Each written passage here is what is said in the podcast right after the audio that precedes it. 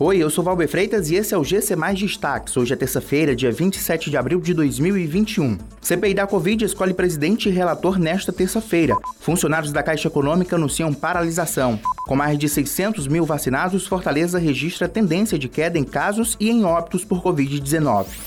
A Comissão Parlamentar de Inquérito, CPI, que vai investigar as ações do governo e o uso de verbas federais na pandemia de Covid-19, se reúne pela primeira vez nesta terça-feira. Com a instalação oficial, a CPI escolherá seu presidente, seu vice-presidente e seu relator. O único candidato já registrado para a presidência da comissão é o senador Eduardo Girão, do Podemos do Ceará, autor do requerimento que estendeu o foco de atuação da CPI. O senador Osmar Aziz, do PSD do Amazonas, também deve concorrer ao cargo. As inscrições podem ser feitas até a hora da votação. A reunião acontecerá no plenário número 3, na ala senador Alexandre Costa, e será semipresencial, com a possibilidade de participação dos membros da CPI em pessoa ou virtualmente virtualmente.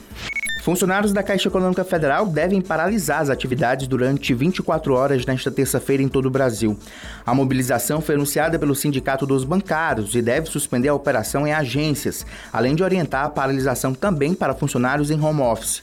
Segundo o sindicato, as atividades feitas pela internet devem ser mantidas, mas de forma reduzida. Os caixas eletrônicos também continuarão funcionando. Os funcionários protestam contra a abertura de capital da Caixa Seguridade, que está marcada para acontecer na próxima quinta-feira. No Ceará, os funcionários da Caixa também irão aderir ao movimento. A vacinação em Fortaleza atingiu ontem a marca de 600 mil doses da vacina aplicadas contra a Covid-19. O balanço mais recente, divulgado pela Prefeitura, apontou que desde o dia 18 de janeiro deste ano foram aplicadas mais de 609 mil doses dos imunizantes na população prioritária da capital cearense. A gestão do município também destaca um cenário epidemiológico positivo. De acordo com o médico epidemiologista Antônio Lima, os dados mais recentes indicam a tendência de declínio no de casos de Covid-19 na capital. Essas e outras notícias você encontra em gcmais.com.br. Até mais!